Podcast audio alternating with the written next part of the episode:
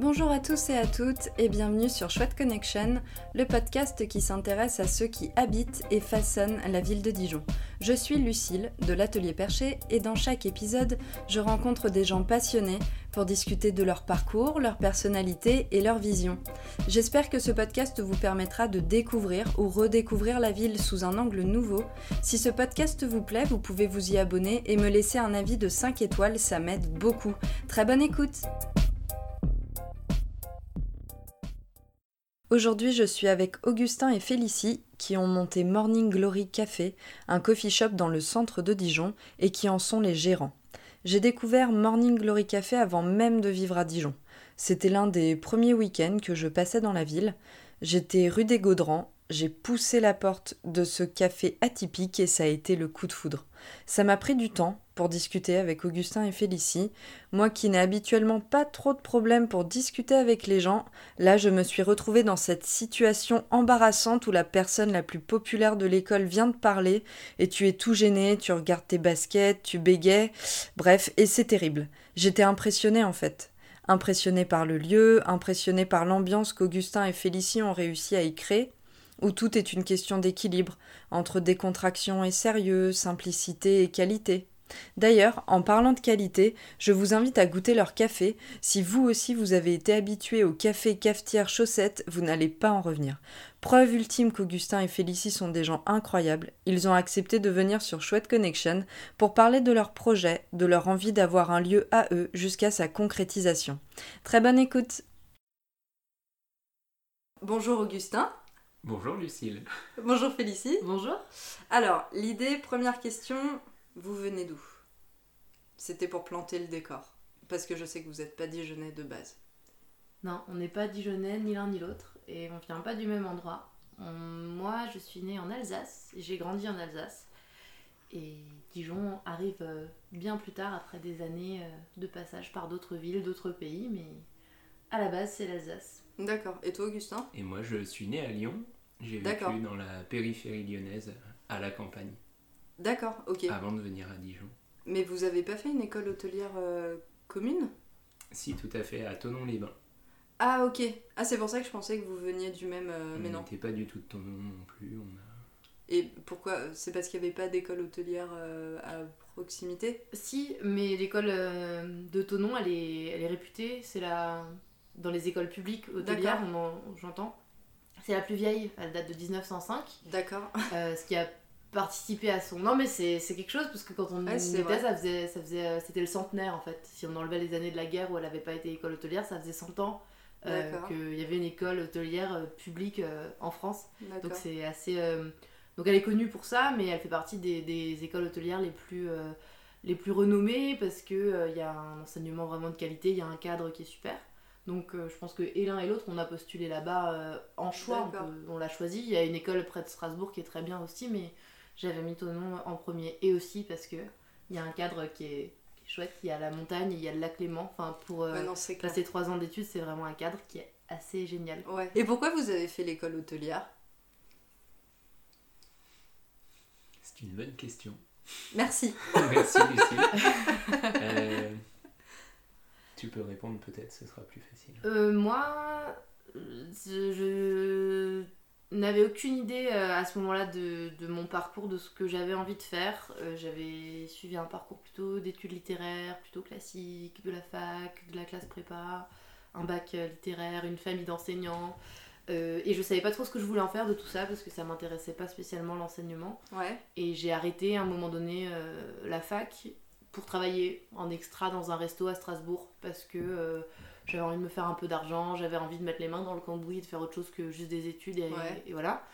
Et j'ai adoré en fait, j'ai adoré ça, j'ai adoré euh, le travail en équipe, j'ai adoré de me sentir utile, j'ai adoré euh, de passer mon temps à servir de la bouffe et d'en discuter avec les gens. Et sauf que je me suis dit, bon bah ok, maintenant t'es serveuse, c'est bien, peut-être en faire quelque chose et et j'ai laissé l'idée mûrir un peu, et puis j'ai décidé de reprendre mes études en BTS, euh, dans, et d'en faire une école hôtelière et de, de voir si c'était, ça se confirmait ou, ou pas. Et D'accord. Ça s'est confirmé, mais du coup, c'est comme ça que. D'accord, mais t'avais quel âge du coup quand t'es arrivé euh, à Tonon Moi j'avais 21 ans déjà, euh, ou 22. Déjà non mais, non, mais déjà parce que par rapport à, la plupart des gens en BTS, j'étais la, la, plus âgée de la promo. Ah d'accord. Donc, euh, puisque les, les, gens qui arrivent en BTS, ils ont. J'avais peut-être même. Non, si j'avais 21 ans. J'avais 18 ans. Oui, voilà, les gens ils ont. Petite chose. 18, 19 ans. Bon, c'est pas une énorme différence. Non, mais, non, mais du coup, toi, c'est plus post-bac du coup. Alors moi j'ai fait une j'ai fait trois mois de fac en fait avant de postuler à Tonon. D'accord. Euh, de fac d'économie et de gestion à Lyon, mais ça ça m'a pas du tout plu. J'ai fait le premier semestre et j'ai arrêté. D'accord. Après je suis allé faire un, un, stage euh, dans un hôtel Ibis à Tonon. D'accord. Pour euh, confirmer mon bah, mon attrait pour l'hôtellerie, la, restauration. Ah, du coup, tu avais déjà l'intuition, tu disais, ah, ça pourrait. D'accord. Mais j'avais déjà postulé après le bac à Tonon, mais j'avais été refusé. D'accord, ok. Du coup, j'ai repostulé l'année d'après. Et ça l'a fait. Et ça l'a fait. D'accord. Parce que j'ai fait mon stage à Tonon et qui travaillait en collaboration. Ah oui, d'accord, ok. Avec l'hôtel Ibis à l'époque. Euh. D'accord. Ah ok, c'est rigolo. Du coup, en fait, ton stage, c'était un peu orienté Le fait de le faire à... Ouais. Oui. D'accord. Ah, c'est parce que les... justement, euh, le recrutement à Tonon, il s'effectue euh, non seulement sur un parcours scolaire à peu près correct, mais même encore peut-être plus sur ce que les candidats vont avoir fait entre leur bac général et ah le moment où ils intègrent Tonon. D'accord. Euh, c'est pas. Tout de suite après le bac général, c'est assez rare que les gens intègrent la mise à niveau pour faire le BTS. Il y a plutôt au moins un an de battement où soit euh, il y a un, voyage à l'étranger, soit une expérience professionnelle en hôtellerie-restauration. Euh, il y a vraiment cette. Des profils assez atypiques. Voilà, ils cherchent des profils assez atypiques, assez flexibles, qui, qui, aiment bouger et puis qui ont, qui ont montré qu'ils avaient une motivation autre que de juste intégrer un cursus post-bac. D'accord. D'où l'idée, du coup, un peu comme toi, d'aller toucher un peu ce secteur-là et puis de se dire, en fait, euh, ouais, j'aimerais vraiment. Voilà, et du coup, l'année euh, suivante, il a été accepté euh, sans problème, puisqu'il avait pu montrer qu'en un an sa motivation. il n'avait pas juste choisi autre chose, et puis tant pis, c'était vraiment. Ouais, ouais, d'accord. Du coup, c'est pas du post-bac strict. Enfin, comme non, tu dis, où tu Du coup, dans ma lettre de motivation, la deuxième année, j'ai dit, vous m'avez déjà refusé la, première année, mais je c'est toujours ce que je veux faire et je pense que ça a joué. Ouais, ça a joué, ouais, en effet. Motivation accrue. Voilà. Je vois. Et du coup, ça s'est passé comment une fois diplômé? Parce que je sais que vous êtes passé par des pays étrangers, par Paris. Ça, c'est... Vous avez fait quoi, les gars? Ben, en fait, déjà pendant le BTS, on fait des, des stages, ouais. Euh, ce qui est une des composantes vraiment chouettes du, du parcours. Et moi, mon deuxième stage, je l'avais fait aux États-Unis pendant 4 mois et j'avais adoré cette expérience à l'étranger. C'était dans un établissement spécifique ou juste pas dans un... C'était dans un relais château, c'est dans un hôtel euh, de, de, luxe, mais paumé dans la, dans la campagne américaine, c'était super. C'était dans quel état? C'était dans le Connecticut. D'accord. et ça m'a beaucoup plu. Et j'avais toujours eu envie de partir. Ça a confirmé que j'aimais travailler dans l'hôtellerie, que j'aimais l'étranger, notamment les pays anglophones, euh, tout ça. Et on a la chance avec le métier qu'on fait d'avoir un métier qui est très mobile. Donc on peut partir à l'étranger et voyager. Euh, sans mettre euh, entre parenthèses notre vie ah. professionnelle en se disant je vais partir faire du backpack pendant un an on peut partir en se disant bah, je vais trouver peut-être pas un boulot à la hauteur de mes qualifications, mais je peux travailler dans mon domaine d'entrée de jeu dès que je sais un peu baragouiner parce que c'est notre métier. C'est ça que je gagne de l'argent et je peux vivre sur place. Exactement. et c'est ça, qui est génial. on n'est pas obligé d'aller faire euh, ouais, du backpack ou du woofing ou des choses comme ça. Ouais, ou même ou sinon d'économiser pendant des années, puis après tu bloques un an et là tu te fais un peu kiffer. Voilà. Mais euh, du coup, c'était vraiment sympa de pouvoir d'avoir cette liberté là. Donc, moi, après le BTS, je suis repartie quelques mois aux États-Unis. Euh, après, les visas sont chers et travailler là-bas, ça a un prix. Euh, donc après les, les États-Unis, je suis partie en Australie et notamment parce qu'on était euh, sept copains de l'école hôtelière, donc qui avaient été diplômés du BTS de Tonon, qui avaient décidé de partir comme ça en Australie, tous ensemble. Et tu faisais partie de l'aventure. Exactement. faisait partie de l'aventure aussi. D'accord, ok. Et l'Australie, du coup, vous y êtes resté combien de temps? Alors, pas, pas, la même durée, moi deux ans, ouais. D'accord. Dix mois. D'accord, ok. Et vous avez envisagé de rester là-bas? Pour euh, moi non. Moi, moi oui, j'ai même euh, déjà le fait de rester deux ans, on, a fait un, un, visa de résident. Ouais. Donc en fait j'ai la résidence australienne, je pourrais y retourner encore, encore pendant un petit moment. Stylé. Après au bout d'un moment ça se... Comme je serai plus sur le territoire, ils finiront par me dire non, vous êtes bien gentil, vous n'êtes pas australienne. Mais euh, oui j'ai fait j'ai fait la demande et j'ai eu mon visa de résidente et j'aurais pu rester. D'accord. et ça a été un choix très dur de, de rentrer en France pour un autre projet ou de rester en Australie, dans le pays dans lequel je me sentais très bien, avec une mentalité qui est formidable, et notamment dans la région de Melbourne et autour. Un, un envol de la gastronomie et des bons produits euh, qui, est, formidable. D'ici, on voit pas du tout ce côté-là gastronomique de l'Australie, mais Melbourne, notamment, capitale du café, on y reviendra, mais capitale de plein d'autres choses. Il y, a, des vignobles qui sont en train de, devenir euh, de plus en plus intéressants. Il y, a, mm. y a des restaurants à Melbourne qui sont formidables qu'on trouve nulle part ailleurs dans le monde. Il y a vraiment, et il y a un goût pour ça, il y a un attrait. C'est vraiment, euh, avec en plus l'influence des pays asiatiques qui sont plus près que nous, on n'a pas en France. J'adorais. C'est vraiment une ville où il fait très bon vivre. Autour de Melbourne, il y a plein de choses à faire. J'ai été hyper surprise par l'Australie et euh, il y a encore une partie de moi là-bas. Mais il y a eu d'autres projets et du coup le, retour en France. Mais j'y serais bien restée aussi un peu. D'accord. Et du coup, c'est là-bas que le concept euh, du coffee shop vous est venu ou c'est une fois rentré en France que vous avez repensé à ce que vous aviez vu en Australie? Je sais pas si ma question est claire. Elle, est, claire. Très, très, Ok, merci. Plutôt une fois, une fois rentré en France. Oui. On s'est pas dit, enfin sur place, on s'est pas dit, tiens, on va créer ça en rentrant. Ouais, on va l'emporter. En France, on s'est dit, ben, zut, ça n'existe pas en France, enfin très peu. D'accord. Euh, en fait, faut, faut savoir qu'il y a une culture du café très très forte en Australie et que dans toutes les villes, dans tous les villages, il y a des coffee shops partout et qu'on peut boire de l'excellent café à tous les coins de rue et qu'on peut découvrir euh, différentes sortes de, différentes façons de le consommer et, on n'était pas habitué à ça et on aimait bien le café donc bah, ça nous a plu, sans plus. Sauf que quand on est rentré en France, ça nous a manqué affreusement. Il y en avait déjà beaucoup quand on est, quand on est rentré. On est rentré en 2014. Ouais. Mais on n'est pas rentré directement à Paris, enfin pour ma part. D'accord. J'étais à Lyon, donc ça existait. Il y en avait euh, trois ou quatre, je pense, à l'époque.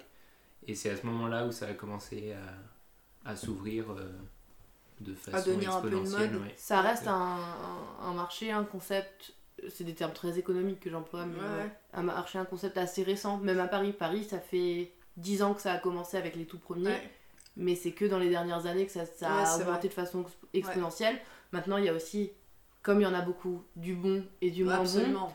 Et puis, mine de rien, il y en a quand même dans certains arrondissements, il y en a deux ou trois. et on continuait à se dire oh, dans le 14e où est-ce qu'on va aller boire notre café on va là-bas et à regarder. avant en amont est-ce qu'il y avait un coffee shop qui faisait du, du bon café du café de spécialité c'est vrai. Dans le 11e tu trouveras toujours. dans le 11e effectivement il y a de quoi faire et tout autour de, euh, de ces arrondissements là ça va mais pas dans tous. Donc oui, il y en avait, oui, c'était intégré à notre mode de vie, mais par exemple, effectivement, on n'allait pas se balader dans Paris en disant Ah, on boira un café quelque part. on allait se balader ou en se disant bah, Là-bas, il y a ce coffee shop là, on va pouvoir aller euh, boire notre café là-bas. Ça reste encore pas non plus euh, à tous les coins de rue. Après, c'est pas le but que ça le devienne.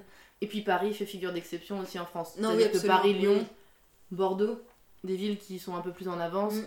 Ça commence, Strasbourg, ça commence à peine. Strasbourg, ça y est, il y en a 5, 6 peut-être 7 sur le bout des doigts et encore, mais c'est pas énorme pour une grande ville. Finalement, c'est quoi pour vous un coffee shop? Enfin, comment vous visualisez euh, ce concept-là? Un coffee shop pour vous, c'est quoi? Bah en fait, c'est hyper simple euh, et c'est ce qu'on a un peu du mal à communiquer aux gens au départ qui, pareil, comprennent pas trop ce qu'est un coffee shop. Euh, c'est vraiment remettre le café au centre. Alors ça va paraître ridicule, mais un coffee shop, c'est pas juste un endroit où tu peux boire un thé, un café, manger des, des petits gâteaux. Euh, dans notre définition. Hein. Oui, c'est pour ça que je vous pose la question à vous. Hein. Euh, le coffee shop, c'est l'endroit où euh, le cœur du concept, c'est le café, notamment le café de spécialité. Donc le café de spécialité, c'est un, café de terroir dont on connaît la traçabilité parfaite jusqu'à la ferme, jusqu'au producteur.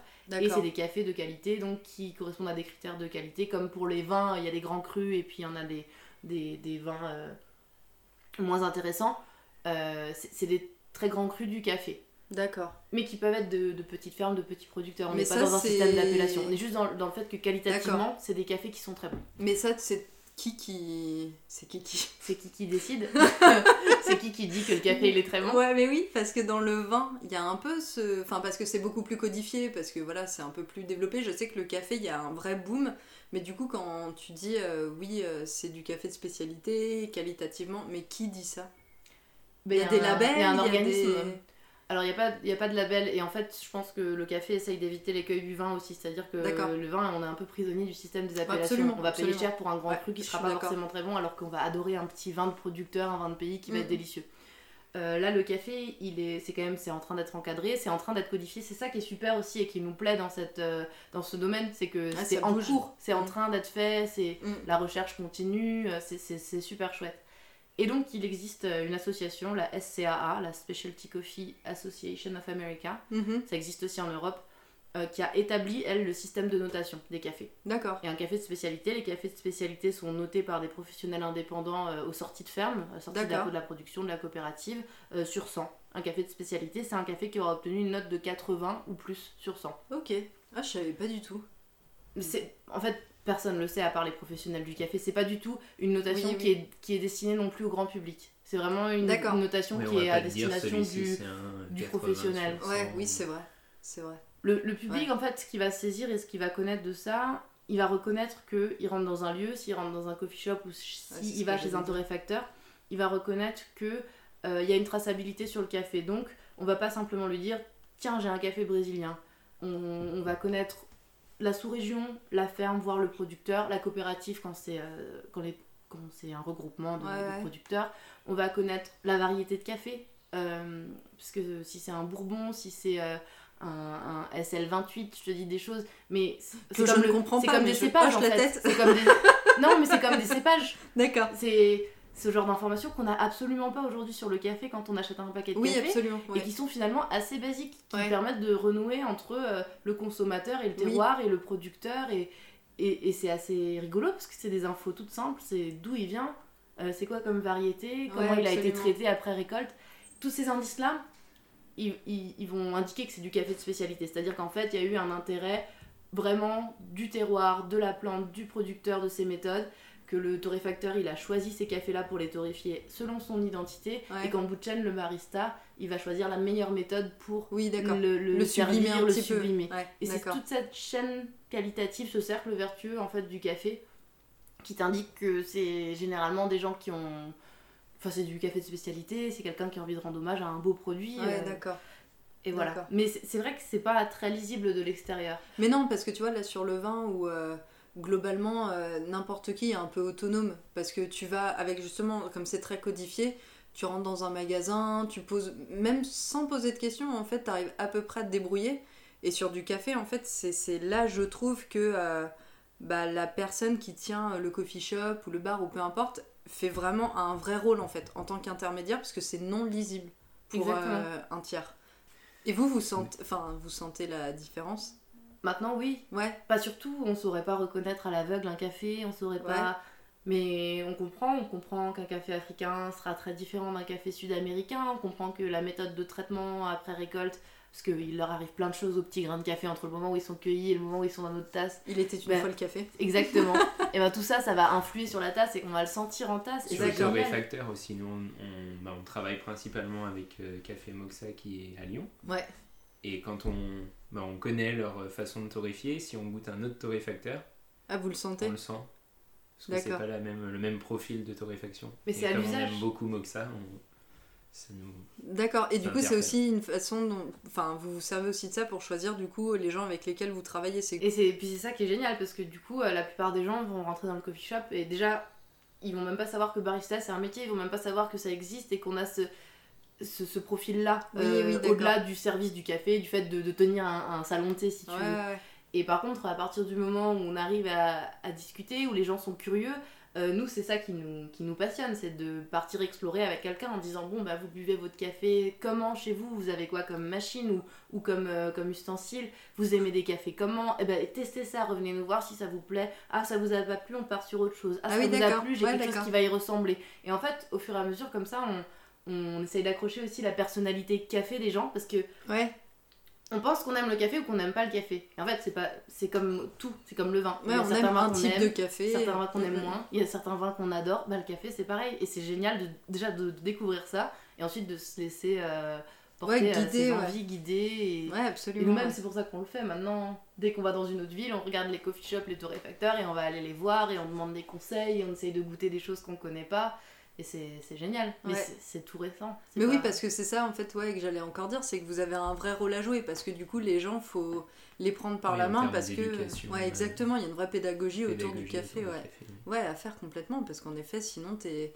Enfin, c'est un peu. Euh, bête, mais tu vois, il y a un peu ce mythe, enfin c'est pas ce mythe, mais ce comportement général de euh, bah, je vais prendre un espresso, mais tu, te questionnes pas en fait, c'est comme un Kleenex, tu vois, c'est devenu un produit et qui bah, n'a pas de nuance derrière. On nous demande un café. Oui. Un café comment Un café normal. Dans la tête des gens, un expresso c'est un café normal. Ouais. Et en fait, ils vont pas forcément aimer notre expresso alors qu'ils adoreraient euh, un mug de café filtre. Et c'est rigolo parce qu'il faut déconstruire certains mythes autour du café. et en même temps, nous, on n'est pas là pour forcer la pédagogie non plus. C'est-à-dire que le café, c'est très intime. Bah oui, puis il y a des gens qui veulent juste boire un café, il faut Exactement. aussi pouvoir... Euh, Donc on n'est pas là non plus pour dire euh, vous buvez mal votre café ou le café que vous buvez n'est pas bon. Par contre, on est là pour donner des clés, pour explorer d'autres trucs et pour conseiller, mais c'est ouais, c'est intime la relation au café. Donc ouais, absolument. C'est rigolo, on essaye de beaucoup respecter ça euh, et de pas... De pas être intrusif. Pas, ouais, pas être intrusif. C'est quoi vos boissons à base de café préférées? Ça dépend de l'humeur et ça dépend du moment de la journée. Et c'est ça qui est rigolo, c'est que nous-mêmes, enfin en tout cas, ça varie. mais toi aussi, hein, on ne s'est pas enfermé dans un rituel. Euh, D'accord. Et du coup, on va pas toujours avoir envie des mêmes choses au même moment. Moi, le matin, j'aime bien boire euh, plutôt du filtre parce que j'aime bien que ça dure, c'est le matin, j'ai du mal à me réveiller, j'aime bien que ce soit chaud et que ça me réconforte et qu'en même temps ça ait du goût et que. D'accord. Donc plutôt filtre et plutôt après le repas de midi ou dans l'après-midi un, un, expresso ou un latte euh, mais des fois, les matins où j'ai envie d'être encore plus réconfortée, bah, ce sera plutôt oui le latte ou le cappuccino parce qu'il y a du lait, c'est un, peu, c'est un peu plus crémeux et c'est trop bon. Mais en général, plutôt filtre le matin. Alors que toi, dès le début, tu dois goûter l'expresso. Bah, moi, je bois plutôt des expressos quand je suis, quand je suis en train de travailler au café. D'accord. Par contre, le week-end, c'est un filtre. D'accord. Parce que j'ai le temps, j'ai. D'accord, donc toi, tu as vraiment une notion de euh, je profite. Et... Mais je profite sur l'expresso aussi, mais c'est plus rapide. Et puis de toute façon, je dois goûter. Euh, oui, on, on peut pas faire d'expresso chez nous parce qu'on n'a pas les, les, machines pour. Et puis surtout, quand, on, bah, quand je commence la journée, je dois goûter l'expresso pour, pour adapter le réglage de la mouture pour qu'on obtienne un expresso équilibré. Pas trop facile, pas trop amer, juste. Tu dois la régler c'est peut-être une question bête, mais tu dois la régler tous les jours Tu règles pas la machine en fait, tu règles le moulin. Ouais. Donc tous les ah oui, d'accord, oui. Le matin, tu, tu, le règles, tu fais couler un, un double expresso dans le, dans le vide. Ouais. Et après, tu vois en fonction du, du temps d'écoulement du café s'il faut euh, augmenter ta mouture ou la diminuer. D'accord, oui, ok. Et c'est comme ça que tu obtiens un expresso équilibré. Entre plusieurs fois par jour. Et après, dans la journée, j'adapte. Euh, D'ailleurs, comment on apprend à faire euh, du bon café? Enfin, parce que je sais que tu as des machines assez. Enfin, ou c'est peut-être parce que je suis vraiment à la rue, mais tous les cafés n'ont pas ces machines-là. Et du coup, euh, comment on apprend non, bien à sûr. faire... Euh, après, il y a des... Du bon café, tu peux en servir euh, sur d'autres machines que la, la Marzocco. Ouais. C'est celle qu'on a au café. Ouais. Mais après, il y a des règles de base en termes de... Bah, c'est des recettes de cuisine en fait. Tu as des quantités de café, un temps d'extraction. si par exemple. Ah, comme la Chemex que la dernière. Si ton café il s'écoule en trop de temps, il va y avoir trop d'amertume dans ton expresso. Si ça coule trop vite, il va y avoir trop d'acidité. Donc tu adaptes la taille de la mouture. En Et c'est toi qui as appris tout seul ou... Je l'ai appris, non, avec, euh, ben, principalement avec euh, Moxa, notre torréfacteur. Ouais. Et aussi à, à, Paris, quand je travaillais chez Café Craft. Parce que quand, quand j'ai commencé à travailler chez Café Craft, j'avais jamais travaillé dans un coffee shop. D'accord. Ah, c'est rigolo. Du coup, t'as pas postulé parce que le café t'intéressait Si, si. Ah, ok. J'ai postulé pour ça. Et t'avais fait, la formation, fait la euh, formation de 3 jours chez Moxa, mais par contre, ils m'ont pris plus pour l'expérience que j'avais en restauration plutôt que pour euh, mes connaissances que j'avais sur le café. J'ai beaucoup appris là-bas par la suite. D'accord. Du coup, attends, je raccroche les wagons. Donc, vous êtes en Australie, vous rentrez, vous vous dites c'est chiant, on trouve pas ici ce qu'il y avait là-bas, on va le faire. Oui. Je, je, je raccourcis. Mais après, il y a eu du temps. Ah, il y a eu combien de. combien... Deux ans et demi Et vous étiez à Paris? Non. Non? Bah, à la moitié Toi, du oui. temps. Eh ben, moi j'ai travaillé à Lyon un petit peu avant. D'accord, ok. Dans l'hôtellerie. Ouais. Et euh, t'étais à Paris. Et moi j'étais à Paris. Je, suis rentrée d'Australie, je me suis installée à Paris pour deux ans et demi. D'accord. Et à un moment, toi, t'es montée à Paris ou pas du tout? Vous... Ouais, c'est ça. Augustin pour travailler chez Kraft un an avant l'ouverture du café à peu près. Voilà, pour se former dans un coffee shop pour travailler à, Paris. Ah, mais du coup, tout ça, c'était un plan? Enfin, vous vouliez ouvrir votre truc et du coup, toi, t'as fait une formation et t'as bossé dans un coffee shop pour faire tes armes avant d'ouvrir le tien? Oui. Ah, ok. Vous êtes hyper organisé. c'est un projet de longue date Oui, oui, d'accord. Ah, faut avoir, faut tenir la. Parce que du coup, deux ans et demi, c'est-à-dire que euh, on est à N moins deux ans et demi, vous dites, ok, à terme, on va faire ça. Et du coup, vous mettez en place ce truc. On avait l'idée qui...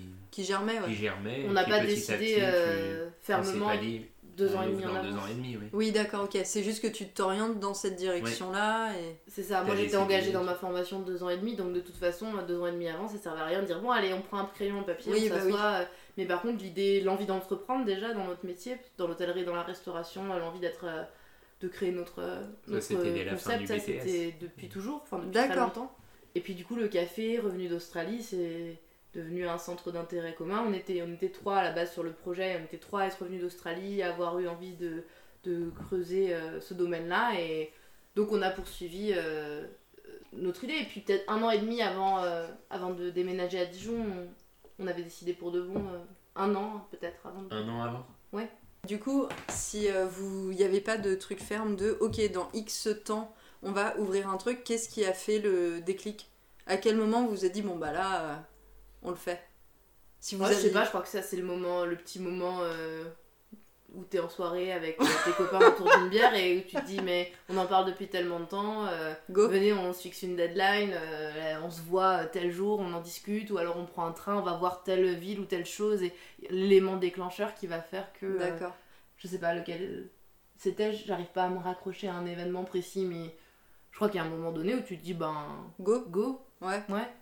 Du coup, vous étiez à Paris, vous, un moment vous vous dites allez, c'est y part et vous vous dites, euh, vous avez spoté des villes et vous y alliez ou vous aviez déjà choisi Dijon? On n'avait pas choisi Dijon. On s'est dit.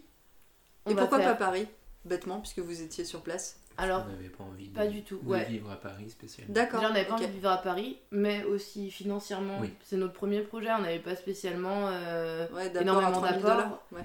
Euh, Paris, c'est financièrement, c'est même plus un peu double. C'est pour s'installer, il faut, faut, être euh, très solide financièrement et notamment pour avoir un endroit intéressant qui soit passant. Pour un coffee shop, il faut quand même euh, un contexte particulier, assez habitant, assez déjà. Et puis en plus, Paris à ce moment-là est un marché de coffee shop en pleine expansion, dans lequel on n'a pas envie de venir serrer les coudes et faire la guéguerre. Nous, c'est pas ça qui nous intéressait. Plus le côté on va faire découvrir un truc à des gens, pas on va se battre contre d'autres concepts parce qu'on aura des luminaires plus jolis.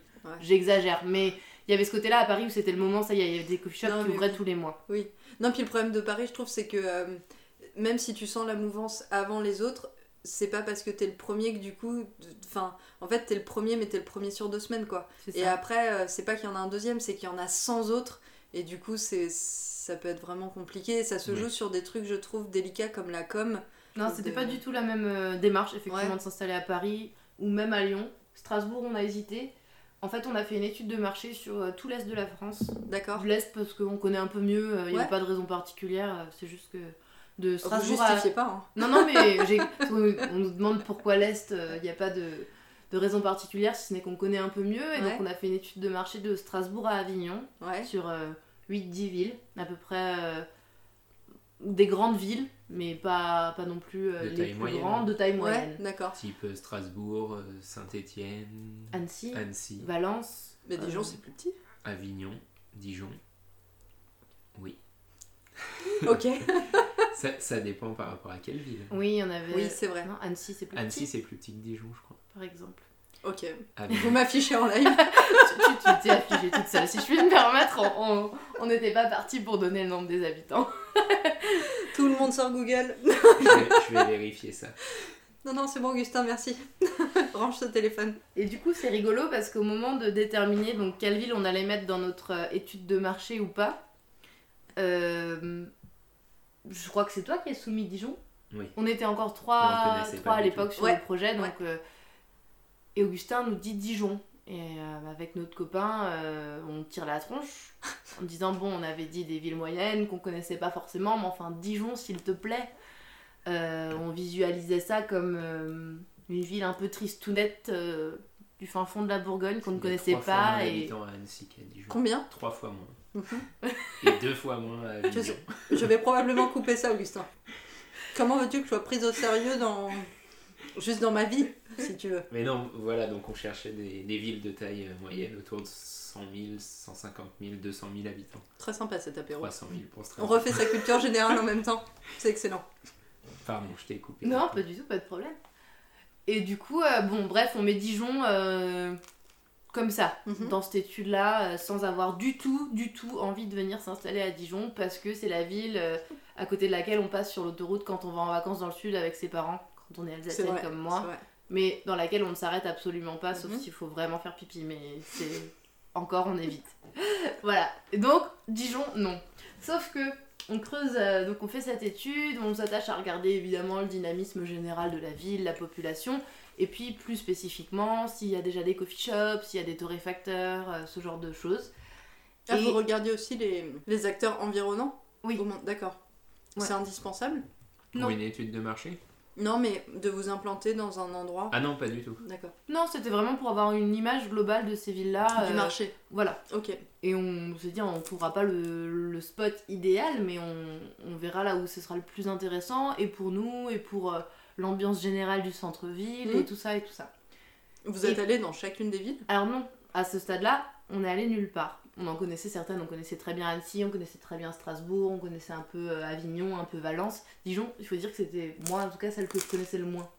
On n'avait jamais été. On n'avait surtout jamais été. Et euh, on finit cette étude et on revient tous les trois un peu penauds, enfin surtout mon, ami et moi euh, face à Augustin, on revient penauds en disant ben ça m'ennuie mais la ville où il semblerait idéal de s'installer c'est Dijon. Et c'était la même chose un peu pour tout le monde, pour tous les trois. On se disait effectivement, euh, sur le papier en tout cas, Dijon, ça, ça a l'air idéal quoi. Bah parce que euh, dynamique, beaucoup d'étudiants, mais aussi une population un peu plus aisée avec un certain pouvoir d'achat, dont on a besoin aussi pour euh, la vente du café, tout simplement, comme c'est un produit de qualité, voilà. le marché en ville, en centre-ville, le côté bah, ouverture sur la gastronomie, ce rayonnement-là qui nous plaisait beaucoup. Euh, le dynamisme général économiquement, Dijon se porte très bien. Et puis, euh, il n'y avait pas de coffee shop, de café de spécialité du tout encore à Dijon. Du coup, votre raisonnement, euh, du coup là c'est un peu économique, mais c'est est-ce que vous vous êtes dit entre une ville, à deux villes équivalentes, attention écoutez-moi bien, à deux villes équivalentes, s'il y en avait une où il y avait déjà un ou deux coffee shops vous auriez pu vous dire le marché du coup il est déjà existant, la population est déjà éduquée, on n'aura pas à faire ce travail de pédagogie, ça va prendre un peu plus vite. Vous, c'était plus un raisonnement de il n'y en a pas. Ça vous plaît? Ouais, ok. D'accord, ok. Vraiment, on se voyait moins dans une optique concurrentielle D'accord. que euh, super, on va faire découvrir un truc euh, aux gens. D'accord, c'était une volonté euh, réelle d'aborder le marché comme ça, ok. Vraiment. En ayant pas vraiment peur sur le fait que le concept pourrait plaire. Euh, parce que au-delà du café, euh, enfin, parce que le café, les gens aiment ça, parce que on avait une démarche qualitative, qu'on s'est dit si on fait de toute façon du bon, euh, même si, comment dire, même si tout de suite les gens ne captent pas qu'on est sur le café, qu'on est très pointu sur le café, il n'y a, a, pas de raison qu'il n'y ait pas une affinité qui se crée de toute façon sur le fait qu'on présente nos produits, qu'on en prenne soin, qu'on fasse travailler des acteurs locaux. Euh. Mm. Donc le, le fait d'être les premiers et que notre concept soit pas forcément lisible pour une population mm, mm. qui n'y était pas habituée, c'était un risque, mais un risque modéré par euh, la philosophie un peu plus globale. non, absolument. Donc, Parce que moi, je sais que justement, les premières fois où je suis venue, bah, moi, j'aime bien prendre un cappuccino pour le côté cocon de la boisson. Mais par contre, euh, je suis pas euh, hyper sensibilisée au café en lui-même. Mais du coup, je revenais parce que le cappuccino était bon. Alors pourtant, on peut dire que c'est une c'est même pas du café. Enfin, il y a beaucoup de gens qui disent ça, que ah, c'est un peu une sous boisson. Fait la différence entre un bon et un mauvais cappuccino. Mais, mais moi, oui. Parce que du coup, euh, en fait, c'était un des seuls endroits où on me servait pas le cappuccino débiphasé. La... Ouais. Et, et, et, du coup, euh, enfin, souvent quand tu prends un cappuccino, c'est pas que t'es déconsidéré, mais tu sais, c'est un peu celui qui boit pas de café. Pas vraiment. Et du coup, on te sert un. Pour moi, c'est un vrai plaisir quoi, de prendre un cappuccino. Et je sais que sans être sensibilisé au café, je venais parce que quand même, c'était le meilleur cappuccino que je trouvais. Mais par contre, j'aurais été incapable de. Je, n'ai aucune éducation en café, quoi. Et après. C'est là que, à force de venir, tu remarques aussi ce, que, ce dont tu parles, la démarche qualité sur euh, tu, tu, remarques que les produits sont faits maison, tu remarques qu'il y a une attention particulière. Et du coup, je comprends cette idée de euh, peu importe finalement que la population première capte pas tout ce truc autour du café, puisque de toute façon, euh, ça se fait aussi par d'autres intermédiaires, quoi. Juste venir à un café, se dire qu'il est bon, et puis revenir, quoi. Et puis parce que, euh, en toute honnêteté, on ne pourrait pas vivre que sur le café, euh, café pur. En tout cas, pas dans une ville comme Dijon, pas tout de suite, j'en mm. sais rien. à Paris, peut-être, il peut y avoir des, choses, des endroits très très très spécialisés où un public très très spécialiste va venir. Nous, on n'était pas dans cette démarche-là non plus, donc... Après, oui, parce que vous n'êtes pas non plus dans une démarche de niche vous, non. Enfin, j'ai l'impression du moins que vous voulez être au contraire très englobant, quoi. Très ouvert. On, essaye d'être ouvert. Euh, oui. Après, c'est vrai que c'est là où on va se faire le plus plaisir et c'est quand même ce qu'on essaye de mettre en avant euh, quand on arrive à accrocher un peu. C'est sur le café avec la mise en place des ateliers, ce genre de choses euh, où on fait déguster, découvrir. Ça reste notre centre d'intérêt premier et ce sur quoi on peut affirmer oui, on est spécialiste et on voilà donc c'est toujours ça, il y a toujours cette ligne directrice et il y a toujours... Euh, mais le café, ça se boit dans un lieu cool, ça se déguste avec euh, quelque chose de sympa à grignoter. On est aussi très sensible à toute cette... Euh, bah l'ensemble, cet environnement et ces choses-là. Et, et puis c'est notre métier aussi, on vient de, on vient de là, on vient de l'hôtellerie, de la restauration, donc l'accueil, le service ça fait aussi partie au-delà du café de tout ça. Mais moi c'est ça aussi que j'ai bien aimé. D'ailleurs c'est rigolo, je vous avais dit que mon père, euh, du coup, qui est chef cuisinier, lui, direct, il m'a dit. Il avait vu, tu, ouais. nous avais dit. Ouais. et il m'a dit, ils ont fait, ils viennent du métier, c'est sûr. Sans vous avoir parlé. C'est rigolo. Parce que justement, je lui avais dit, et tu vois, j'apprécie, ils ont un vrai soin auprès de, des clients, toujours un mot euh, gentil, puis cette façon de d'être présent sans écraser et d'être enfin moi c'est quelque chose du coup qui me marque beaucoup parce que c'est un travail en fait. Les gens se rendent pas forcément compte, mais bon, après avec mon père, moi je suis assez sensibilisée à remarquer ces choses-là. Et euh, du coup, il m'avait dit, mais oui, mais c'est pas. Enfin, peut-être que c'est des gens très gentils, euh, tu vois, dans la vraie vie, mais c'est leur métier en fait. non, c'est bah, génial, parce que ce genre de retour-là, ils, nous font euh, très plaisir. C'est là aussi qu'on se dit qu'on est au bon endroit et qu'on fait, fait les choses bien, mais de la bonne façon, ouais. C'est vrai qu'on a une. une comment dire une conscience professionnelle euh, par rapport au métier du service en général et tout ça et tous les jours on, se prend la tête pour maintenir euh, un peu ça un peu ça bah mais pas euh, comment dire c'est pas drastique c'est plutôt chouette. On a ouvert un café l'ambiance est plutôt cool mais à côté de ça on, est très exigeant sur la qualité de ce qu'on sert et sur et sur le service ouais c'est vrai. On sert on sert l'eau on sert les limonades quand on les apporte sur table. On met pas juste ah la bouteille posée sur table. Les gens apprécient mais ça ça veut pas dire qu'on a un comment dire? Oui. Ça veut pas dire qu'on est sur un, service guindé ou. Mais parce que tu le fais très bien, Augustin. C'est certainement ça. Et j'avais une question, c'est euh, comment vous est venu le nom? Ça, c'est franchement, c'est c'est la question de tous les temps. À la limite, si je ne dois en garder qu'une, c'est celle-ci. mais tu risques d'être déçu par la réponse. Alors euh, bon, bah, ne t'engage pas trop sur le fait que c'est la seule réponse que tu veux. Non, mais parce que moi, ça m'a pris vraiment du temps à l'assimiler. Parce qu'une fois sur trois, du coup, au début, je disais Non, mais on va chez Glory, Café Morning. ou Non, non, mais tu sais, Morning Café. On, va, tu sais, mon lieu préféré. Et comment ça vous est venu? Euh, Oui, en fait, il y a plusieurs euh, choses qu'on a prises en compte. La première, c'est pour cette question de visibilité et de concept de coffee shop, on voulait respecter certains codes quand même qui sont inhérents à au coffee shop. D'accord. Euh, c'est un peu dans la déco, ce côté soit industriel, soit scandinave. Dans certaines choses que tu retrouves à la carte, qui sont des marqueurs des coffee shops, notamment dans les cafés, euh, certaines boissons que tu vas retrouver. C'est euh, dans la petite restauration que tu proposes, qui est une petite restauration à la fois fraîche, légère, qui fait pas brasserie, mais qui est pas non plus orientée sur un concept en particulier. Ça, c'est des marqueurs, c'est des codes qui vont faire que les gens qui connaissent un peu des coffee shops d'autres villes vont se dire ah bah oui, c'est un coffee shop. Mm. Donc on voulait respecter ça pour être un peu, euh, un peu lisible. Mm-hmm. Et un des marqueurs des coffee shops aussi, c'est cette culture anglophone qui est très présente, que ce soit dans les pâtisseries, dans les noms. Et c'est pas une question de. On nous, on nous, le reproche de temps en temps, c'est rigolo. C'est pas une question de vouloir se la jouer à l'américaine, ou d'ailleurs, c'est pas très américain, ah c'est plutôt euh, nous, en l'occurrence australien mm. ou anglais. Mais c'est pas, pas du tout ça, c'est qu'en fait, euh, cette culture anglophone, elle est en avance sur le café. Et il y a une culture du café et du coffee shop qui est plus importante, qui est plus présente, qui fait plus partie du quotidien. Et donc, il y a beaucoup de marqueurs des coffee shops qui, qui sont imprégnés de ça. Et donc, on voulait... un nom en anglais. Un nom en anglais, exactement. Ensuite, on voulait un truc qui sonne bien et qui soit pas trop symbolique, justement, qui soit pas trop euh, lié à une expérience particulière ou Parce qu'on voulait que ce lieu, il ait une existence aussi au-delà de nous, de nos deux personnalités. Là, ah pour ah oui, d'accord. on a beaucoup de gens qui nous connaissent. Vous êtes Félicie, vous êtes Augustin, et qui aiment bien ça. Mais ce lieu, il... maintenant, il a aussi son existence ouais, qu'il soit vraiment distinct. On voulait, on n'aurait jamais appelé ça chez Félicie et Augustin, par exemple. C'est pas du tout ce qu'on voulait faire et ça, ça nous correspond pas. Mais on nous a dit déjà, ah, vous avez des beaux prénoms, vous auriez dû appeler ça euh, chez Félicie et Augustin, mais c'est pas l'idée. Et puis Morning Glory, ça nous a bien plu parce que. Ça s'est fait sur un, brainstorming après. Vraiment. C'est-à-dire un apéro, mais euh, en brainstorming, c'est vrai. C'est vrai. Et on cherchait quelque chose qui sonnait bien, qui soit assez court et qui ait plusieurs significations. On avait eu d'autres idées. On avait eu notamment Sweet Spot. Alors c'est plus dur à prononcer déjà. Ouais. Je sais pas si à l'enregistrement tu vas devoir recorriger euh, sur les Non mais je vais pas le prononcer parce que je mesure le potentiel. Euh, on non mais oui, faut pas que la langue fourche quoi. Mais du coup, sweet spot, on aimait bien parce que c'est un terme technique du café. C'est euh, dans la torréfaction le moment où tu arrives au degré de, de, de, de torréfaction, où tu as assez brûlé les grains et pas trop pour révéler tous leurs arômes. D'accord. Mais c'est aussi bah, sweet spot, un endroit cool, ouais, traduction littérale. Et puis il y a d'autres doubles sens qui nous faisaient marrer aussi, qu'on retrouve dans Morning Glory. Enfin bref, ça nous faisait rire de faire un, quelque chose qui avait plein de doubles sens et dont on pouvait parler et, rigoler.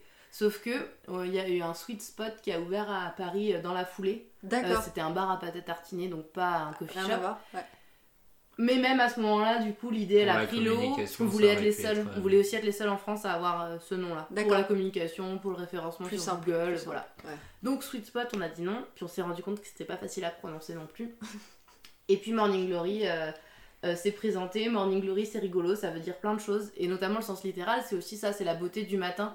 on imagine en tout cas moi j'imagine quand j'entends ce mot et j'espère que d'autres personnes aussi, euh, le rayon de soleil qui perce à travers la fenêtre, la tasse de café fumante et euh, ce calme du matin et de se dire chouette, une belle journée. Et c'était ça en premier, et puis après le fait qu'il y ait plein d'autres doubles sens, ça nous, ça nous faisait rire aussi. Euh. C'est un nuage aussi Ouais, c'est une forme de nuage. D'accord.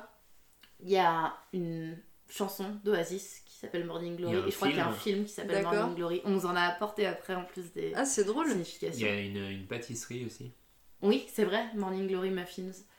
Et il y a plein de choses. Et du coup, ça nous plaisait bien. D'accord. et on a choisi. Et ça nous fait rire quand les gens nous posent la question de savoir si on connaît euh, le fameux double sens. Ou qu'on nous met en commentaire, mais est-ce qu'ils savent ce qu'ils ont fait? Il y a un double sens, ça nous fait beaucoup rire. Je pense que oui, vous êtes au courant.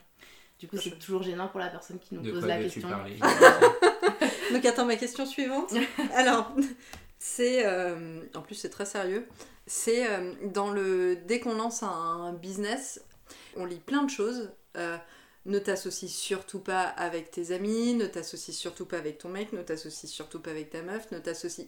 Et tu lis plein plein de choses, comme quoi c'est le pire à faire, et vous, vous en pensez quoi? On nous l'a dit aussi. On nous l'a dit aussi, ouais, évidemment. Mais en même temps, euh, c'est un, peu bête de s'arrêter à ça. Du coup, vous, c'était peut-être, mais on prend le risque, ou c'était. Euh, bah non, mais comme il y aurait eu un risque à s'associer avec euh, une amie, un ami, enfin. Comme il y aurait eu un risque à faire un enfant sur le plan personnel. Enfin, en fait, en fait on peut prendre. Non, mais c'est vrai, on peut prendre. Tu vois ce que je veux dire oui, On peut prendre les deux côtés.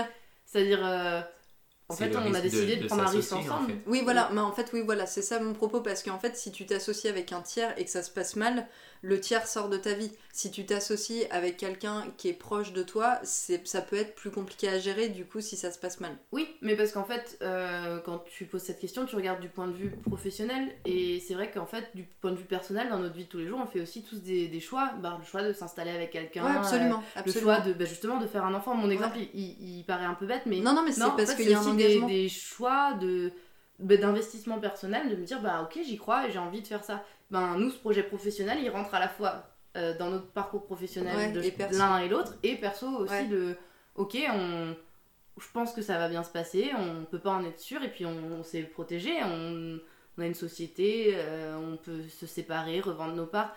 Tout ça c'est faisable. Euh, comme, comme toute décision personnelle tu peux déménager d'un appartement si la relation ne se passe pas bien tu peux donc en fait elle à prendre des deux sens mais oui bien sûr on, on nous l'a dit on l'a pris en compte mais le risque que tu prends, je pense qu'il est proportionnel à, ce que tu peux gagner, qui peut être génial en termes de, complicité, d'accomplissement. Euh, je pense que le fait qu'on soit ensemble et avec nos personnalités, ça participe aussi de ce que les gens aiment bien chez nous. dans le café, je veux dire vraiment, mm-hmm. euh, ils, aiment bien la personnalité du café parce qu'ils aiment bien aussi notre vous personnalité. Êtes très différents, mm. Donc en fait, je pense que tu peux perdre autant que tu peux gagner. Il faut, nous pour l'instant, en tout cas, ça se passe très bien. On est, on est hyper content, mais on verra si ça se trouve en évoluant. On décidera aussi que l'un reste dans le café, l'autre va faire autre chose, ou inversement. Ouais. Parce que après, c'est, je, je, je, comprends tout à fait ce que tu dis, c'est un risque que tu prends, mais tu vois, au regard de ce que tu as à gagner, ça peut, être, ça peut tellement valoir le coup. Mais euh, il y a aussi, tu rentres dans une euh, sphère où en fait tu maîtrises pas vraiment, euh, tu connais pas la personne sous cet angle-là. tu vois, dans la sphère professionnelle, personnelle, bah, tu connais la personne, tu sais pas vraiment comment elle est dans le cadre pro. Et du coup, il y a le double risque de je lance un business, je prends aussi le risque de découvrir peut-être euh, que finalement, en fait, sur le plan euh, professionnel, bah, je m'entends pas bien. Puis à Dijon, quoi. Donc si t'es coincé, merci. Et qu'est-ce qui a été euh, le plus compliqué? Alors peut-être que vous aurez des réponses différentes, hein, mais dans la concrétisation de votre projet. Donc, là, c'est notre prêt bancaire. Ouais, ouais, c'est ce que vous me disiez. Ouais. Vous avez eu combien de refus? 11 une dizaine, ouais. Je savais pas qu'il y avait plus de 10 banques. ah, nous non plus, on Mais tu en, découvert plein, en fait, euh, au fur et à mesure où tu prends des refus.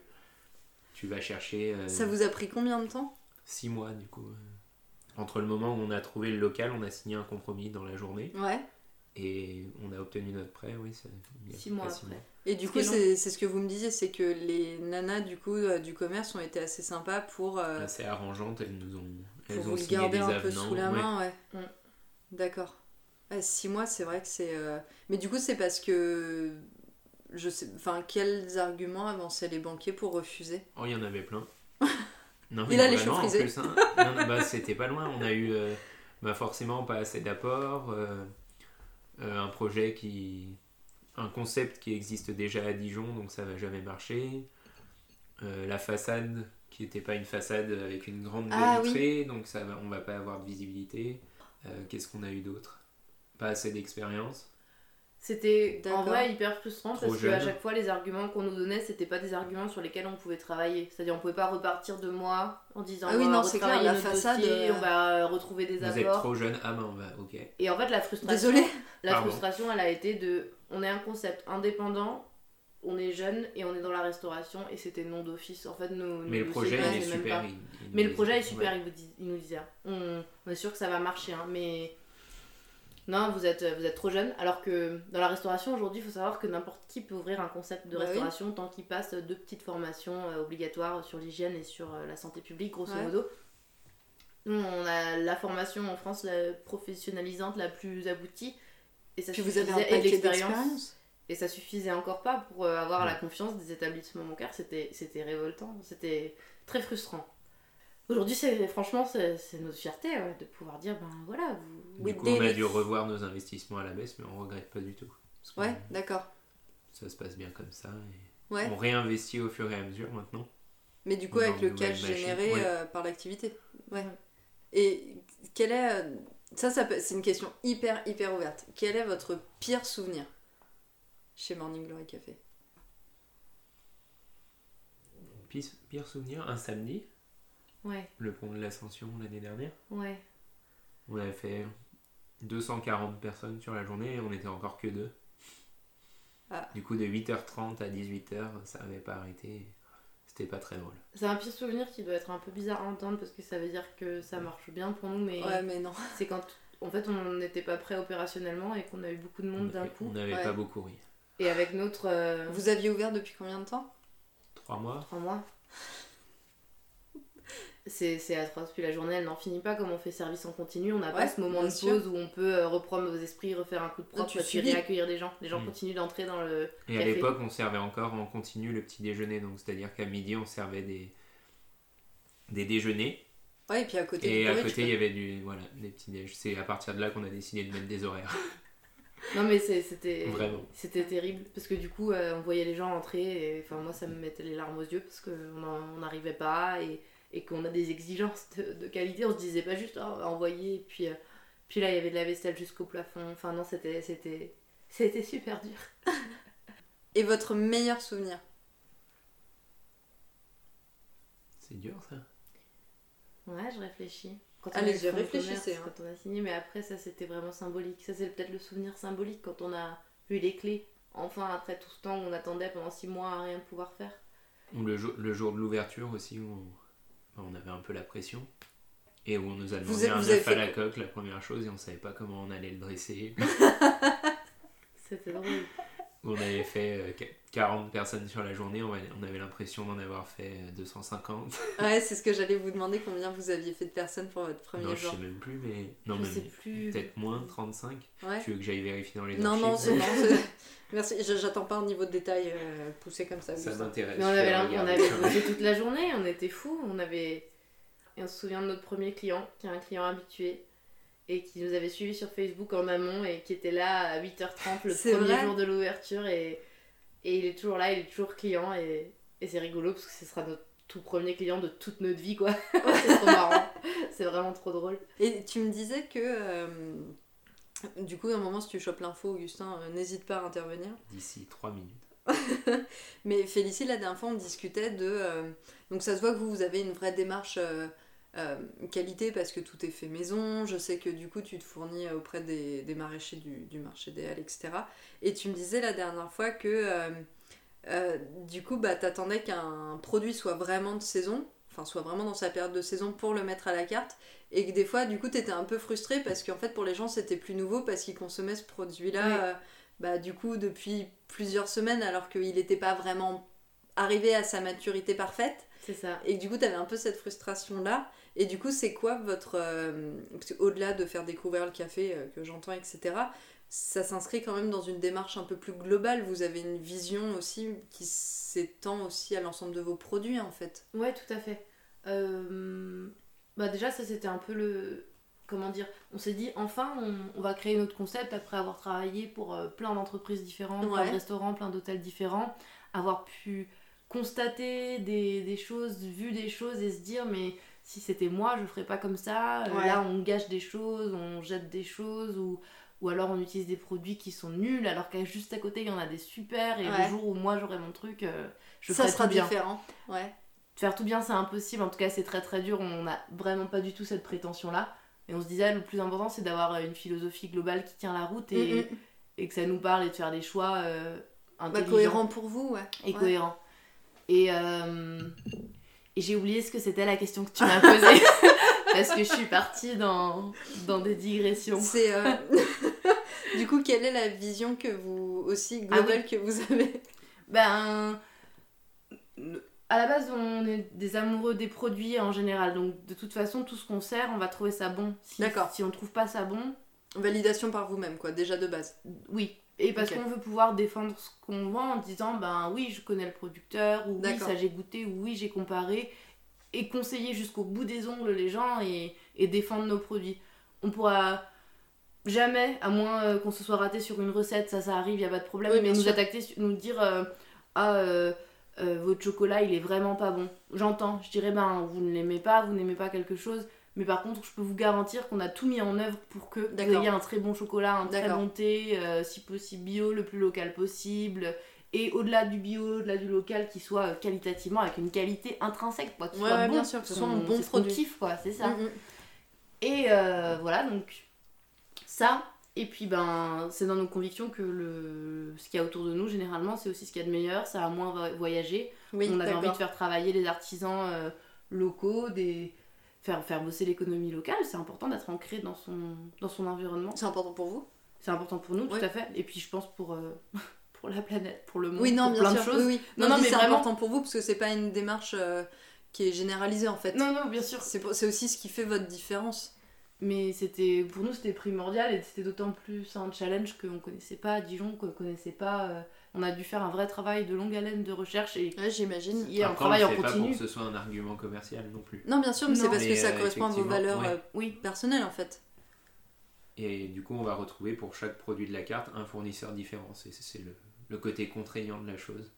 Ouais. Non, parce qu'en termes de logistique, c'est plus compliqué. Oui, j'imagine. Sur les boissons, euh, oui, bah les limonades, les, les, bières, les thés, les sirops. Ouais, c'est vrai. autant de fournisseurs que de boissons En fait, on a, on a envie de valoriser d'autres savoir-faire qui sont pas les nôtres, mais comme on les met à la carte, c'est c'est ça qu'on apprécie quand on découvre un savoir-faire chez un brasseur. Ouais, c'est de le euh, mettre en avant ensuite. un bah, c'est gratifiant pour nous aussi, puisque les gens qui viennent boire, je sais pas, une limonade vont dire que la limonade du Morning Glory Café est très bonne. nous, on n'a rien fait si ce n'est sélectionner le produit. Ouais. Oui, oui, mais je comprends le côté gratifiant parce qu'il y a aussi une forme de reconnaissance de votre euh, potentiel de sélection en fait, des bons produits. Et puis sur la saisonnalité dont tu parlais, euh, pour nous, c'est c'est la base. bah, ça rejoint en fait, c'est hyper cohérent avec tout ce que tu viens de dire quoi. Oui, puis pour le coup, on est assez libre en termes de restauration, on fait des salades, des soupes, des sandwichs, il n'y a rien de plus simple. Et ça devrait être la, logique de base, mais du coup, euh, on se laisse inspirer par ce qu'on nous propose parce que le maraîcher a sur ses étals et, et ça, c'est pour des raisons écologiques principalement, parce qu'en fait. Euh, il faut qu'on consomme de saison, mais surtout c'est à ce moment-là que les fruits et les légumes ils sont bons et ils ont du goût et, ils sont pleins de vitamines et ils sont moins chers et, et, en fait c'est le financier de la banque mon Augustin. On a fait 38 personnes à peu près. D'accord. Merci Augustin. Je ne couperai pas ça, crois-moi. oui d'accord, je comprends. Du coup ça s'inscrit vraiment dans une démarche globale. Euh, Ouais, c'est global. Il y a l'écologie, mais l'écologie, oui, mais pas au dépend du goût. Le goût, mais pas au dépend de l'écologie. On essaye vraiment de d'allier les deux, de trouver le bon, le bon compromis. Et en fait, c'est aussi à ce moment-là que tu te rends compte de la richesse d'un lieu, d'un terroir, d'une économie. Quand je parle d'économie, je parle vraiment d'acteurs, en fait. Oui, oui, bien sûr. Enfin, depuis qu'on a ouvert le café, on a rencontré euh, des cavistes, des restaurateurs, des producteurs, des... c'est génial. Et euh, enfin, c'est top. On a découvert tout un microcosme. Euh, Dijonais et autour de Dijon et, et c'est génial tout ce qui se passe à Dijon. Oui, en fait, on aime Dijon. Ouais, du coup, vous vous plaisez, euh, vous vous y plaisez. Parce que du coup, c'était un, énorme coup de poker. Vous ouvrez quelque chose et en plus, vous vous délocalisez dans une ville dont vous ne connaissez rien. En termes de nouveautés, euh, du coup, c'est full package. pas forcément comme un, un risque non plus, puisque, enfin non, mais en fait, la nouveauté, c'est pas forcément un risque. La nouveauté, elle peut être dure à encaisser, ne serait-ce qu'en termes de nouveauté, en fait. Mais ça, ça ne nous inquiétait pas plus que ça. On en avait envie, même, parce qu'on avait envie de quitter Paris, où les conditions de vie sont un peu euh, compliquées quand tout simplement en termes de transport, de logement, et puis parce que c'est ce qu'on avait fait en partant à l'étranger, on avait bien aimé, trouver dans un endroit où en fait on connaît personne. Et, puis tu te refais. Et voilà, et on se redécouvre au contact euh, de gens qu'on connaît pas et qu'on n'aurait jamais rencontré autrement, et ça on, adore, donc euh, donc ça l'a fait. Mais du coup, la partie qu'on t'a pas expliquée, c'est entre le moment où on a choisi Dijon et le moment où on s'est installé, on, est venu à Dijon. D'accord. on a pris un train un jour en se disant, bon, on va aller voir à quoi ça ressemble, cette ville qui a l'air si idéale pour s'implanter. Et on a adoré. D'accord. On est arrivé, on a visité le centre-ville, on a trouvé ça hyper joli. Il faisait beau. Il faisait beau. On a tout de suite euh, vu le marché, le potentiel autour. Euh, ça nous a vachement plu. Donc euh, on est venu plusieurs fois. Après, on a fait plusieurs petits séjours pour me confirmer notre avis, pour rencontrer des gens sur place, des professionnels, mais aussi des habitants, euh, pour sentir un peu la ville, avoir absolument, un Et on s'y est senti bien et on s'est dit, ok, ah, carrément, on se voit vivre ici. Donc c'était pas qu'un choix sur le papier, il y a eu toute cette phase de découverte et. Non, tu fais bien de le dire, sinon vous avez l'air quand même assez euh, averse au risque, quoi. C'est cette ville, fais tes valises. Non, non, du tout, du tout. On est venu, euh, on est venu voir et c'est là qu'on est tombé sous le charme et que ça nous a plu. D'accord. Et justement, la... je sais que la rue des Gaudrans, elle est assez emblématique de des changements qu'il y a pu avoir à Dijon ces dernières années, parce que du coup elle est devenue piétonne. Il y a le tramway qui est juste au bout. Et vous, du coup, depuis que vous avez ouvert, parce que vous êtes ouvert depuis euh, un an, enfin un peu plus d'un an. Oui, mars 2017. Ouais, voilà. Et du coup, vous avez ressenti cette évolution-là donc soit de la ville, soit de cette rue en particulier, parce que moi les gens me parlent pas mal de cette rue, qui est encore une fois justement comme le symbole, quoi. Vraiment de la transformation, du dynamisme euh, dans le centre-ville. Ben, on l'a plus entendu que vécu. On nous en, on parle beaucoup, beaucoup. Vous savez, avant, il y avait des voitures euh, dans la rue. Ouais, parce que vous, du coup, entre le moment où vous vous êtes installé et. Nous, il n'y a pas eu déjà beaucoup de changements, à part des euh, changements d'enseigne euh, ouais. dans la rue. Nous, ce qu'on sent plus, c'est effectivement, c'est qu'il y a encore beaucoup de commerçants dans cette rue qui sont là depuis des années et qui, eux, ont vécu le changement et qui sont peut-être un peu plus, comment dire, plus bousculés par euh, ah tous ces changements de dynamisme d'enseigne et qui doivent s'adapter à un, nouvel environnement. Il y a des commerçants qui n'aiment pas le fait que la rue ait été piétonnisée par exemple. D'accord. Alors que nous, ça nous paraît être un des atouts principaux de ce truc et superbe. Euh, et pourquoi ils apprécient pas trop? Du coup, c'est peut-être des bah, commerces. Parce où... il y avait plus de passages. Plus de passages en voiture, gens, Ah, c'est peut-être des commerces où du coup tu t'arrêtes, tu te mets en double fil, t'achètes et tu repars. Voilà. Ouais, d'accord. Parce que ça marcherait pas pour vous. Non, pas forcément. Ou alors emporter quoi. Bah non, c'est la, la, terrasse rend le, bah oui, bien sûr. la chose très agréable. On pourrait mettre un drive. Ouais. oui, on pourrait mettre un drive. Oui, c'est vrai, oui. Et il y a beaucoup de. Il y a pas mal de commerces, enfin je lisais ça l'autre fois, de, je sais plus où. Il y a pas mal de commerces, donc là j'élargis à la rue des Gaudrans hein, pour euh, taper dans le centre-ville, mais euh, il y a pas mal de commerces qui ferment dans le centre-ville et du coup il y a pas mal de discours sur euh, en fait les gens quittent le centre-ville pour aller consommer en périphérie donc dans les centres commerciaux ou dans des zones commerciales voilà plus plus grandes plus globales périphériques et tout vous, euh, vous portez quel regard là-dessus? Je sais même pas si bah, vous le ressentez. en vrai, Si c'est vrai pour pas mal d'enseignes, mais la restauration en est exclue, je pense encore. Ouais, moi j'ai un avis assez aussi tranché sur la question et je conçois que tout le monde le partage pas, mais effectivement, je pense que par contre, enfin, qu'il y a ce phénomène des zones commerciales, des centres commerciaux euh, dans lesquels un maximum d'enseignes sont regroupées et où on va aller chercher des habits, des choses comme ça. Du coup, je pense que de fait, l'expérience centre-ville est très dissociée des gens. Les gens vont plus venir en centre-ville pour ces achats-là. Mm, mm. Mais par contre, je pense que les gens vont venir en centre-ville chercher quelque chose qu'ils ne trouvent pas dans les centres commerciaux. Et je pense que c'est vraiment là-dessus qu'il faut opérer euh, une différence. Et c'est pour ça que je pense les boutiques qui, ont une personnalité, ça peut être de la déco, ça peut être d'autres choses, c'est pas forcément de la restauration, vont s'en sortir en centre-ville parce qu'on viendra chercher une personnalité, un charme, un concept unique. Finalement, il y, a beaucoup de, de gens qui sont à qui recherchent ça. Mais effectivement, les enseignes plus classiques qui, qui vont offrir le même service que dans les centres commerciaux, c'est plus compliqué. Et je pense que la future richesse des centres-villes, elle est dans cette différenciation-là, mais en faveur des centres-villes. Oui, d'accord. En créant vraiment euh, une identité, une identité, une, rue dans laquelle il y a, désolé pour les noms, mais il y a un H&M, un Starbucks, un Zara. On la trouve dans toutes les villes de France cette rue. Donc finalement, effectivement, si on peut plus y aller à Dijon euh, dans cette rue-là et qu'on va dans un centre commercial parce que c'est plus pratique, c'est dommage ou pas? Parce que si à la place de ces enseignes-là, plus tard, il y a d'autres choses qui viennent qui seront uniques euh, du, lieu, moi je suis pour, euh, pour ça, pour la diversité. Donc, euh, ouais, je comprends. Mais je dis pas que c'est facile, je dis pas que, que, que, tout le monde doit changer. C'est compliqué, c'est une vraie problématique, mais mm. je pense qu'à terme, les centres-villes qui veulent, qui veulent rayonner un peu, ils doivent aller plus dans ce, cette différenciation-là. Ouais. Je, je sais pas. Non, mais c'est ton avis, hein. Oui, t'as pas, pas, tort ou t'as pas raison. Hein, je, je, je, je, vous demandais votre avis, hein. c'était ouvert. C'était une question ouverte. Et justement, vous, euh, donc là, vous, j'ai vu euh, hier ou avant-hier, vous avez eu vos 1000, 1000 euh, abonnés Facebook, c'est ça? Ouais. Oui. Et vous avez lancé il y a quelques mois les ateliers dégustation oui. café. Et c'est quoi vos projets pour Morning Glory Café? Dans, à, à, court, moyen terme, long terme, je ne sais pas euh, si vous y a des choses en particulier que vous souhaitez développer. Euh. J'imagine que les ateliers, ça fait partie de ça Oui. Euh, pour le moment, on a, on a fait que quelques sessions, ça a très très bien marché et, et nous, ça nous a permis de nous roder un peu aussi, d'adapter le format, d'adapter le contenu. On va, à la rentrée, on va, on va continuer ces ateliers découvertes et puis on va lancer d'autres thèmes, d'autres ateliers où les gens pourront plus pratiquer. Ah oui, d'accord les méthodes douces, c'est-à-dire apprendre à faire leur café avec un Chemex, une cafetière à piston, un, V60, plus des choses où les gens pratiquent. Donc on va, bien sûr, on va continuer ça parce que c'est un format très sympa, c'est un moment où nous on privilégié pour échanger dans un cadre informel et tout, c'est vraiment chouette. Et puis pour la suite, on sait pas trop, on a plusieurs idées. Ok. Euh, on vous en parlera ultérieurement. non mais ça marche, ça me va bien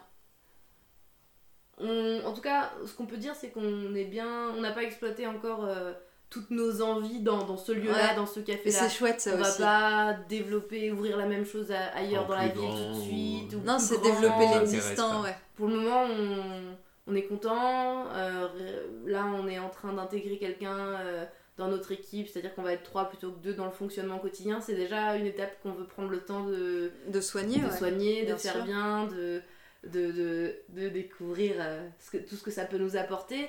Et après, on a d'autres idées, mais vraiment pour ce lieu-là encore en tant que tel et avec, euh, avec notre présence à nous quoi. Donc en tout cas, on va rester rue des Gaudrans et mais on, a des idées. Mais bon, c'est un peu des surprises donc on peut pas tous oui, oui. Euh. Non mais t'as raison, as raison. Non mais en plus ça fait du teasing.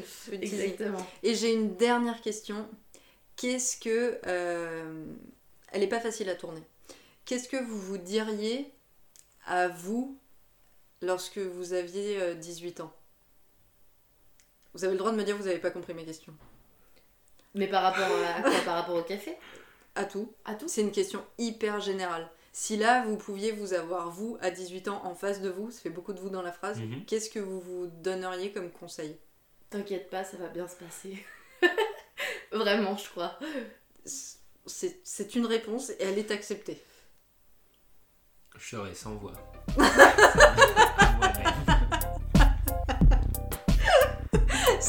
une réponse et elle est acceptée, Augustin. merci à tous les deux. Bah, merci, à toi, c'était un, un chouette moment. Merci à Augustin et Félicie de leur confiance. Si vous m'avez entendu croquer dans un cracker ou parler la bouche pleine, vous aurez deviné que cette conversation s'est faite autour d'un apéro et c'était un moment vraiment très chouette. Si vous ne connaissez pas encore Morning Glory Café, je vous invite chaudement à aller y faire un tour, même si vous ne connaissez rien au café. Ça se passe au 25 rue des Gaudrans, c'est ouvert du mardi au samedi de 8h30 à 18h et si vous venez, il y a d'ailleurs de fortes chances que l'on se croise. Si ce podcast vous a plu, le mieux c'est de me le dire avec des étoiles ou de vous y abonner, c'est ce qui m'aide le plus. Merci de votre écoute et à très vite